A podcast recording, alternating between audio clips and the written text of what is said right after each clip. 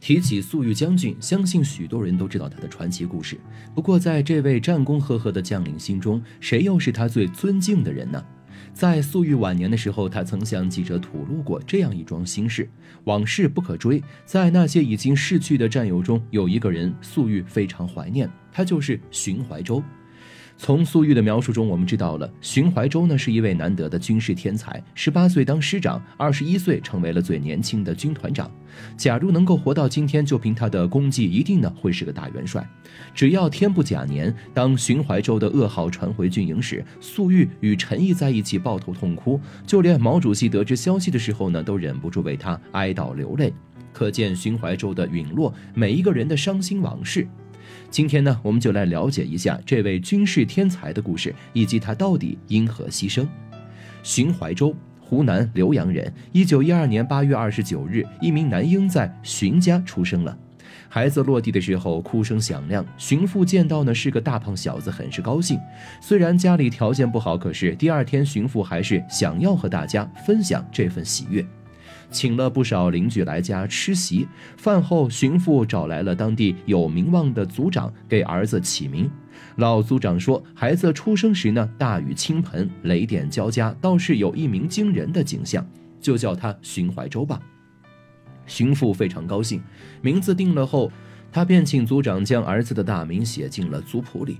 荀父呢是个普通的农民，靠地为生，靠天吃饭。荀家虽然贫苦，但对待荀怀洲呢却是用尽了心思。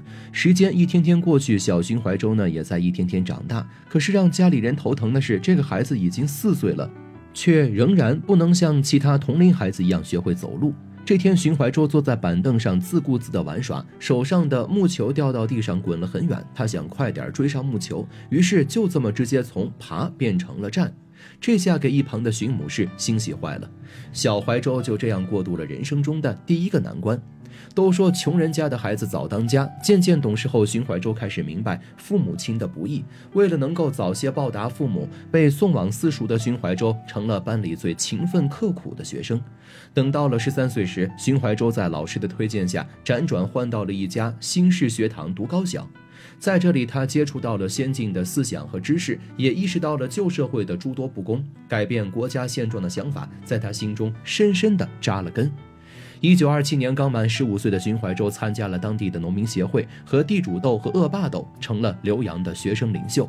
就在这一年，毛主席领导了秋收起义，毫无意外，荀怀洲也参加了。这是他第一次见到毛主席。荀怀洲出色的表现让毛主席印象很深，于是主席便找来荀怀洲问他：“你眼中有火花，愿意参军吗？”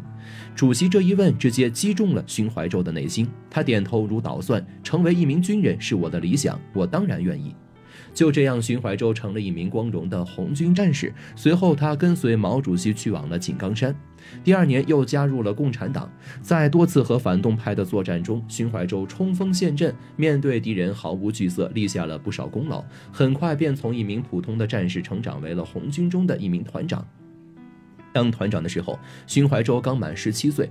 那时候，身为营长的粟裕也随军来到了井冈山。巧的是，他和荀怀洲呢被安排到了一个师，两人便在那时候结识了。一九三零年，蒋介石发动了十万兵力，对井冈山根据地进行了第一次围剿。敌人的兵力呢是我军的数倍。毛主席决定以诱敌深入的战术应对这场硬仗。这个战术呢有个前提，就是在我军围歼敌人的时候，必须拖住敌人的其他部队。为部队的围歼作战争取时间，主席深思熟虑后，打算将拖延敌军的艰巨任务交给荀淮洲。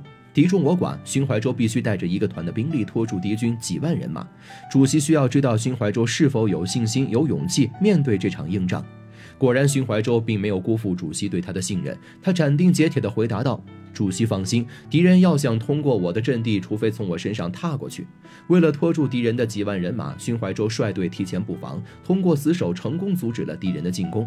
不过，这样的方法并不能够拖延许久，很快荀怀洲就必须带着突击队亲自冲上去与敌军进战。几番激战下来，荀怀洲的团硬是拖住了敌军几万中的大半。主力部队呢也成功包围了大胆冒进的张辉赞部，一举将其歼灭。一仗下来，敌军损失九千多人，缴获物资不计其数。第一次反围剿战，我军大获全胜。徐怀洲在这次战役中起到了关键作用。毛主席特意通报全军，表扬了徐怀洲的出色表现。不久后，徐怀洲升任红十五军第三十五师师长。这一年，徐怀洲刚满十八岁。任谁呢都能够看出来，主席非常欣赏这个年轻人。不过，这样意气风发、战场上无畏无惧的战士，有谁会不喜欢呢？休战之余，毛主席也会亲自指导荀怀洲，帮他指明方向。一天，毛主席和荀怀洲聊天，他说道：“怀洲啊，你打仗很英勇，屡立战功，但是你的路还长着呢，以后会遇到更强劲的对手，你一定要学会用谋略。”这番话让荀怀洲如醍醐灌顶。打那天起，凡是有空闲时间，荀怀洲呢就会研究军事相关的书籍。凡是看到不懂的地方呢，就会找机会请教主席，主席也会耐心的为他讲解。功夫不负有心人，荀怀洲进步很快。在接下来的围剿战中，他凭借高超的军事天分，灵活运用各种战术，痛击敌军。连朱德将军都称赞他是难得的军事人才。一九三三年，蒋介石集结了四十万人马进攻井冈山，其中陈诚率领的十六万大军为中路军，直接对井冈山根据地发起了进攻。此时，红军主力的兵力也已经达到了七万之多。在第四次反围剿战中，荀怀洲再次领命拖延敌军势力，为主力部队争取时间。面对陈诚的大军，荀怀洲速战速决，采取左右突袭的方式，一边吸引陈诚部火力，一边拖延他们的前进步伐。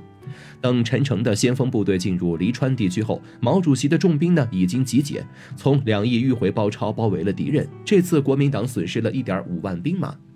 随着第四次反围剿战斗的胜利，荀怀洲再次晋升，成为了红七军的军长。这一年，荀怀洲二十一岁，他成为了红军部队中最年轻的军团长。大多数人都以为红军里最年轻的军团长是林彪，其实不然。林彪当军长时是二十三岁，比起荀怀洲来说，可是整整大了两岁。就连彼时粟裕呢，也只是红一军团的教导师政委。从资历来看，荀怀洲可是粟裕的上级呢。此战过后，荀怀洲的名字算是人人皆知了。蒋介石气得甚至悬赏五千大洋要买荀怀洲的人头。不过，荀怀洲知道后，不但没害怕，反而把这个当成了值得骄傲的一件事儿。一九三三年年底，荀怀洲开始了一段特殊的经历。因形势需要，他奉命率军出征，转战四个省份，牵着国民党反动派的鼻子到处跑。据统计，荀怀洲这个时期走过的路最少也有三千多公里。每到一处打完胜仗后，寻淮洲呢都会趁着势头正好建立革命根据地。有不少由寻淮洲建立的革命根据地，在后来的抗战中起到了非常关键的作用。任务完成后，寻淮洲带领的红七军奉命重组为中国工农红军北上抗日先遣队。荀淮洲在担任团长的时候，又兼任成为了抗日先遣队的总指挥。这个队伍中有两个重要人物，一个是方志敏，另一个就是粟裕。此时的荀淮洲真正成为了粟裕的顶头上司。这一年正是一九三四年，当时受到苏区左倾错误的影响，荀怀洲军团长降职为了第十九师的师长，红十军合编为红十军团。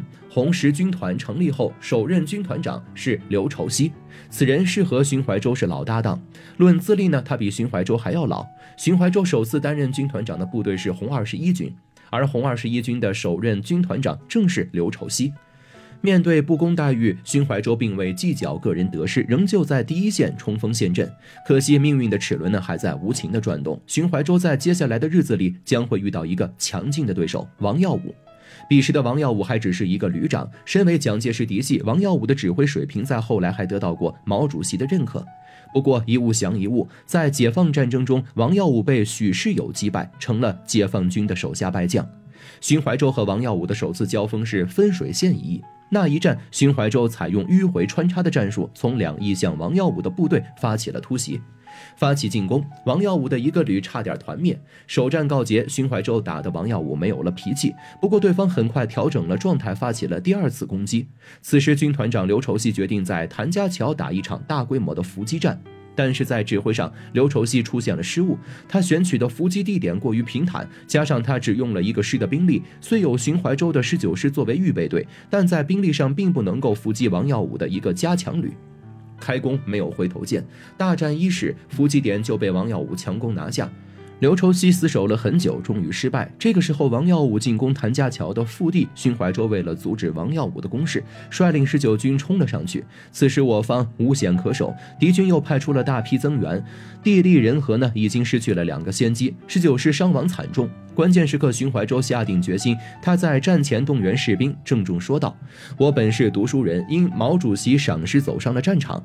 今日当以身殉国，报毛主席的知遇之恩。”明知山有虎，偏向虎山行。荀怀洲自知这一次一去必然不能够活命，可是他仍然选择带队冲锋，最终身中数弹，壮烈牺牲。另一边，军团长刘畴西呢，也为失误买了单，同样殒命战场。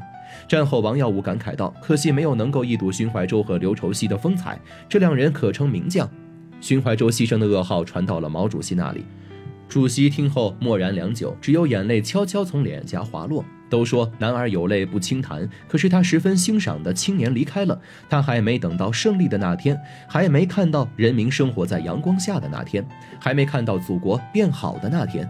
在寻淮洲的葬礼上，毛主席亲自为他写了挽联，战士们集体在他的墓前脱帽致敬。假如寻淮洲没有这么早牺牲，他的前途和未来将会是一片光明。如今生活在幸福中的我们，更应该珍惜和感恩。哪有什么岁月静好，不过是有人替我们负重前行罢了。